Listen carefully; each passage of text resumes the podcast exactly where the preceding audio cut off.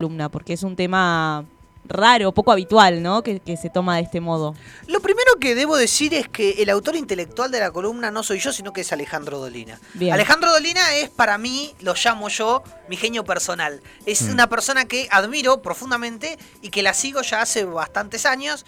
Y a partir de un espectáculo que él dio eh, el año pasado, en plena pandemia, que se llamó En la pieza de Dolina, en donde reflexionaba un poco acerca de diferentes cosas, el primer espectáculo lo hizo sobre los fantasmas.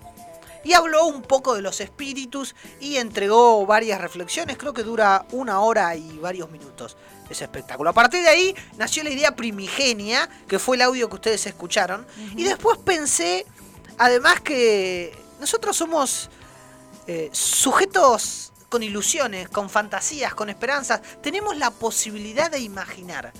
En un mundo en el cual si no existieran los humanos nadie imaginaría nada, nosotros tenemos esa posibilidad. Y también somos de aferrarnos a muchos símbolos, a muchas cosas. Entonces, indagar eh, en ese mundo humano, en esos pensamientos, en esas ideas, en esas creencias humanas, me parecía interesante y quería ver qué opinaban ustedes respecto a eso. Si esas ilusiones que tenemos son verdaderas, pueden ser ciertas, si son apenas un combustible que, aunque seamos conscientes de que no hay nada después de lo que estamos viviendo ahora, nos sirven como a método de engaño, a método de combustible, para poder vivir, o que en realidad nos mentimos a nosotros mismos por ilusos que somos. Quería ver cuál era su opinión. Eh, y mira, para mí eh, me gusta la primera definición, la del mataburro virtual. Como yo considero los genios en este caso, o, o se lo hace como la, la analogía con los ángeles, ¿no? Y esto de, de no mor- de, de que no son no es algo inmortal, sino que son cuali o sea, son cualidades y, y- y deseos y miedos de- del propio ser humano, me parece. Y por ejemplo, no sé, cuando hablaba de la Arabia preislámica, o sea, la diferencia entre politeísmo y monoteísmo, ¿no? Porque vos, por ejemplo, no sé, la mitología griega tenés cada dios que representa como una cualidad de la naturaleza Claro. o de la humanidad. Y después tenés como un subgrupo que son los que humanos que hicieron cosas que los permitieron después convertirse en dioses. O sea, Claro. que son también cualidades. Por ejemplo, Hércules es como la valentía, ¿no? Mm. Eh, no se me ocurre otro ahora, pero. Pero es esto de. O sea, un genio para mí sería una, una cualidad o un deseo o un miedo. Por eso también esto está bueno que dice que el genio seguiría a cada hombre desde la hora de su nacimiento hasta el día de su muerte. Claro, claro. Mm. Yo creo que el genio termina siendo, siendo el símbolo, la, la imagen Claro. que uno tiene que representa los temores, los Sí. miedos, las alegrías, todo lo que nosotros vamos sintiendo. ¿Tiene más eh, sentido creer en los genios? A mi criterio que creer en Dios, en un Dios supremo, Y único. perfecto. Porque, Eh. por ejemplo, Zeus era un chabón imperfecto. Claro, Eh, el chabón era eh, tenía debilidad por, por las mujeres. eh, era, era imperfecto el chabón. Galeano en un poema decía que somos bellamente imperfectos. Así es la humanidad. Sí. Y los dioses, en teoría, deberían eh, significar la perfección. Los genios no, los genios son tan imperfectos como nosotros. Sí. Y después también está esto de, de como de la... O sea, como de, de que de lo, del placer que te da el genio siempre hay algo negativo que, que trae por detrás. ¿no? Eso también. Como cualquier sentimiento humano, además. Claro. Todo tiene sus pros y sus contras. Mica, muy callada te veo. No, estaba escuchando. Pensaba que los genios, no sé qué piensan, pero van cambiando con las épocas de, de- de cada Sí. persona, ¿no? Eh, quizás eh, alguien que, no sé, recién mencionabas o ponías el ejemplo de Dolina respecto a, a vos, A que, lo que que es tu genio, claro. a lo que significa para vos. Y me fui un poco a, a- a mí misma a pensarme eh, quiénes han sido mis genios o mis genias a lo largo de, de estos veintitantos años. Y vos fueron variando, pero le encuentro características similares a, a todos y a todas. Mm.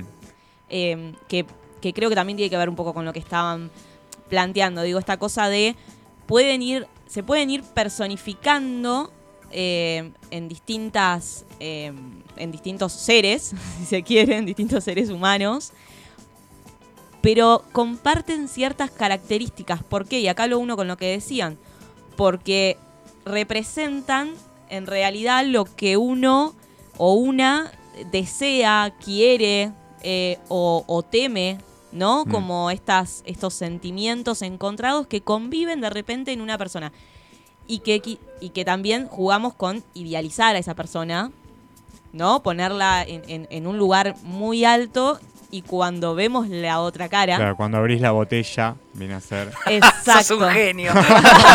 Ahí está, listo. Sos un genio. Sí. Cuando abrís la botella y te encontrás con el resultado final, con todo lo que hay ahí, bueno, quizás a veces, ¿no? Te, te- te tira para abajo. Yo creo que una- decís, no es tan así. Una, una buena definición para entender a los humanos, para comprenderlo, es observar detenidamente a quien admira.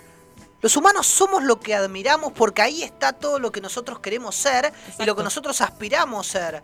Entonces, si yo les digo a ustedes que admiro a Alejandro Dolina, les estoy diciendo a- qué es lo que profeso, qué es lo que quiero, qué es lo que sueño, cuáles son mis utopías, mis miedos, mis alegrías, eh, mis sueños. Estás todo. hablando más de vos que de Dolina, digamos. Cuando vos decís. Es un poco Sí. una excusa. ¿No? Y Cuando creo que todos decís- tenemos eso. Sí. Eso, eso les iba a preguntar. ¿Ustedes creen que, que todos y, y todas, ¿no? Bueno, decimos todos, estamos generalizando. eh, ¿Tienen sus genios, sus genias? Yo creo que sí. Yo creo que en el fondo uno siempre encuentra algunos caminos a recorrer que le entregan esperanzas, reflexiones. Y quien no los tiene, se está perdiendo algo muy rico que tiene la vida humana. Porque eh, como somos tan diversos y como la diferencia abunda, en esos, eh, en esos intersticios de diferencia uno encuentra riquezas muy lindas, muy provechosas. Yo creo que cada uno eh, tiene sus creencias.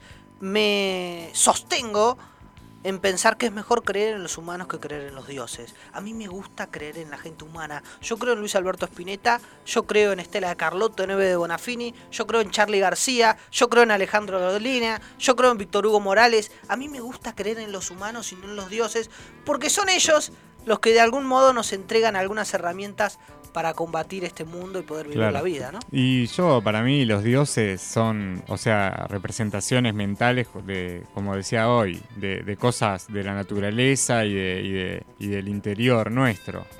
Eh, después que haya habido, o sea, que haya, que se haya construido toda una cultura en base a un dios es algo político. Claro. Una, claro. o sea, una, un- es una especie de colonialismo, si se quiere.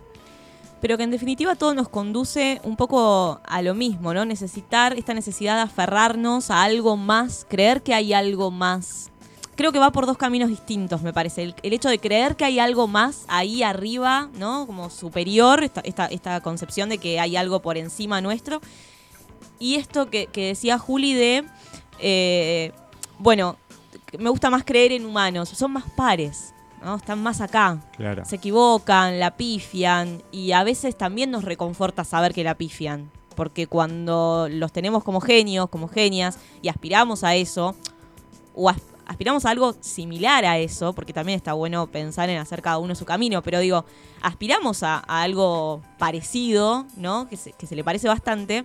Bueno, también en ese proceso mm, nos vamos equivocando y saber que aquel que tenés como referente o como eh, como, como guía también se equivoca o también tiene sus defectos o también tiene... Bueno, hace que busques ahí el equilibrio en esto que decía antes de no ponerlos allá arriba, no idealizarlos tanto y entender que también, digamos, ellos transitaron su camino, tuvieron su proceso, la habrán pifiado y la habrán pasado bien, mal y, A mí- y mil millones de cosas más. A mí me parece que la vida es un combate permanente contra la soledad.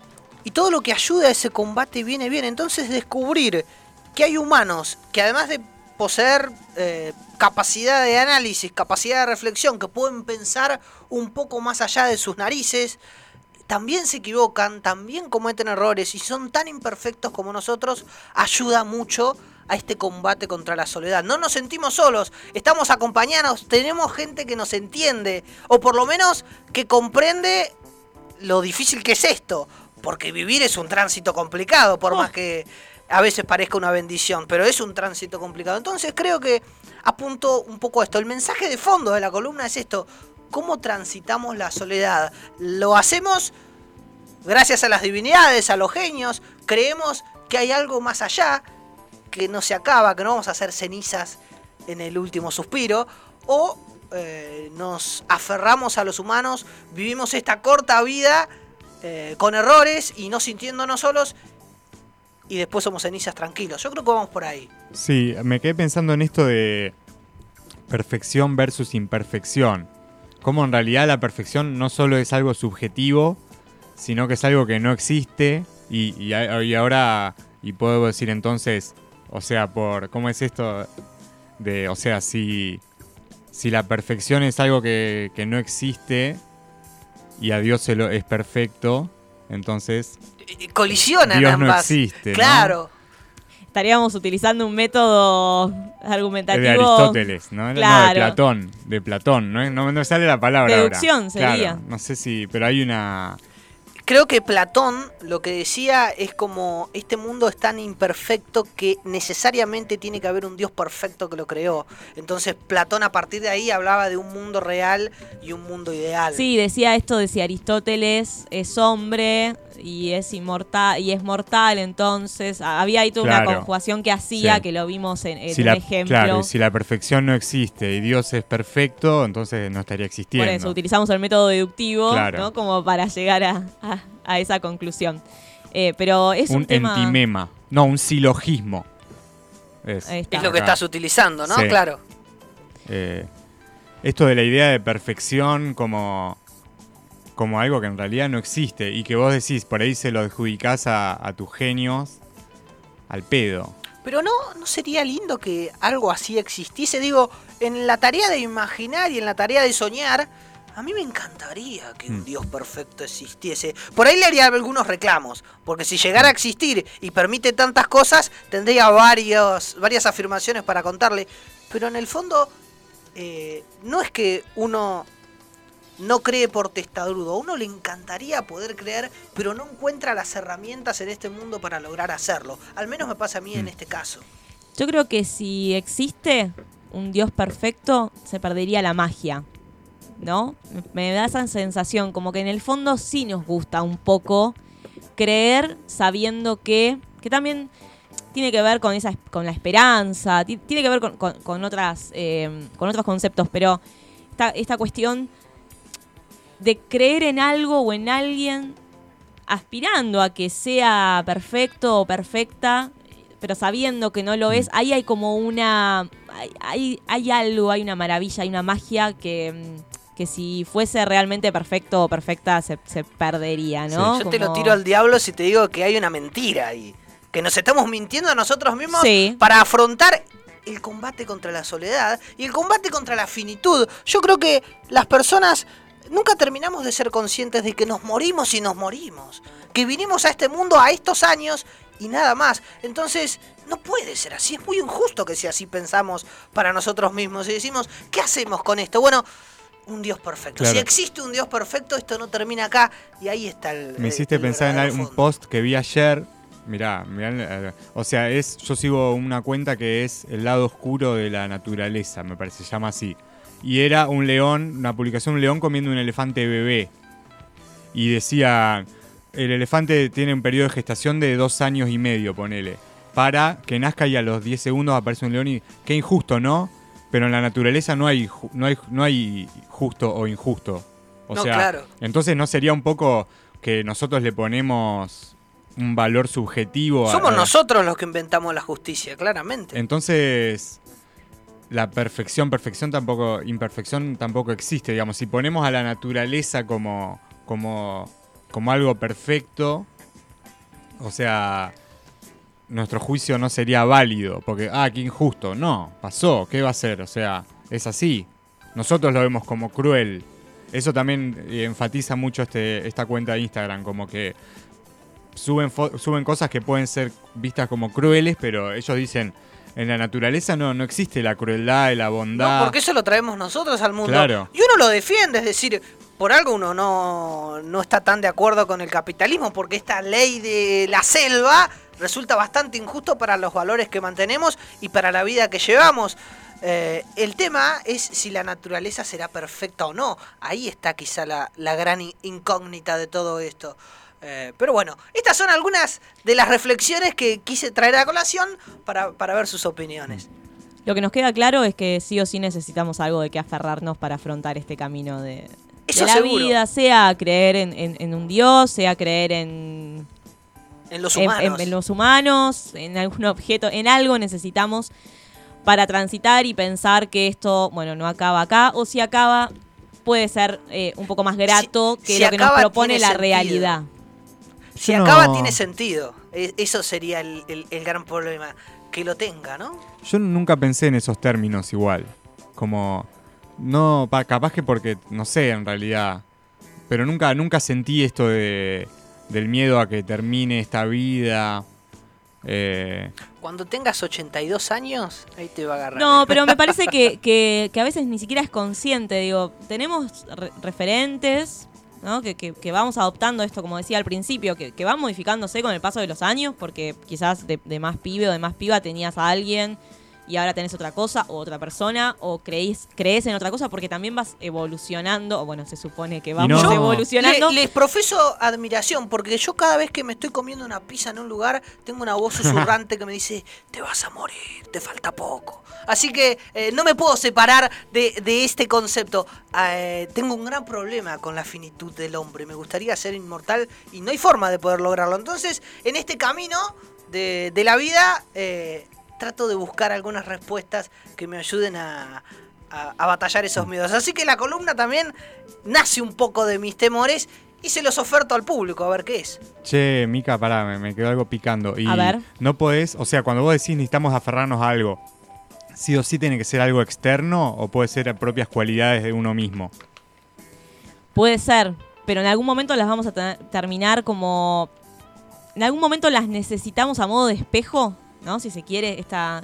que En algún momento, en alguna columna trajiste este concepto también de espejo. Hablé de los espejos, pero en los Eh, medios de comunicación. Sí, pero digo, e- esta idea de que en algún momento necesitas verlo afuera para reconocerlo adentro, me parece. A mí me parece que siempre algo nos falta. Así como somos seres imperfectos, necesitamos la completud. No me acuerdo qué eh, autor hablaba del amor como la media naranja que falta. Entonces cuando vos con- eh, encontrás a la otra media naranja y se juntan, ahí nace el amor y por eso nos enamoramos y demás. Entonces yo creo que hay ciertos gajos que a nosotros nos falta y únicamente las podemos identificar en otros. Entonces ahí eh, cobra sentido esta forma de aferrarse. Claro, sí, puede ser. Yo igual por ahí lo que, lo que, a lo que me refería con lo que decía Iña, tenía más que ver con esta cuestión de a veces para reconocer esas virtudes que tenemos, las, las vemos, las terminamos ven- viendo afuera. Y ahí las reconocemos y las adoptamos y posiblemente nos agarramos de ellas. Pero a veces sucede que necesitamos verlas afuera. Que quizás, digo, podemos tener a la alguien. concreción de, de una propia acción también puede Sí. ser. No puede ser, no tiene por qué ser una persona, puede ser No, un no, puede ser un, un- puede ser un objeto. Mm. No sé, ¿no? Puedo agarrar, qué sé yo, no sé, una, una- una carta, pues no sé, cualquier cosa puede. Mm. Pero siempre hay algo que. mm, Que, nos, que nos rodea.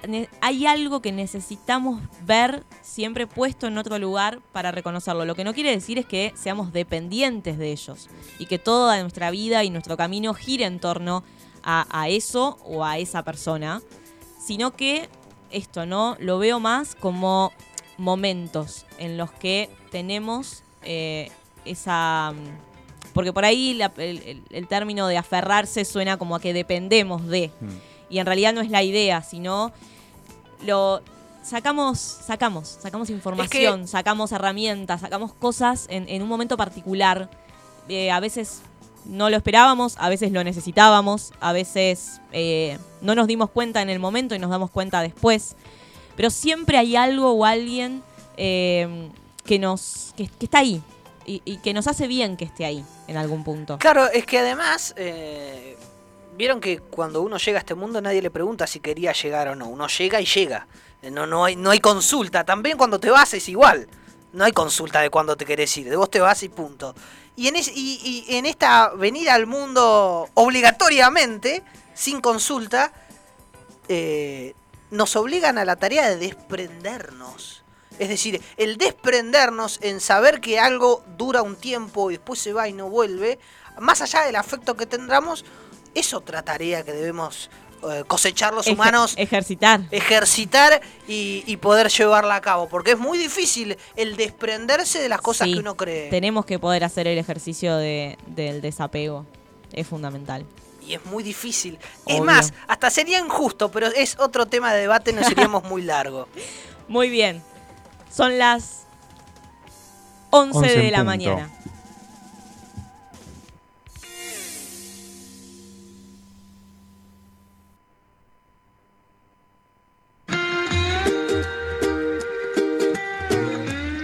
Son quienes crean, no quienes copian.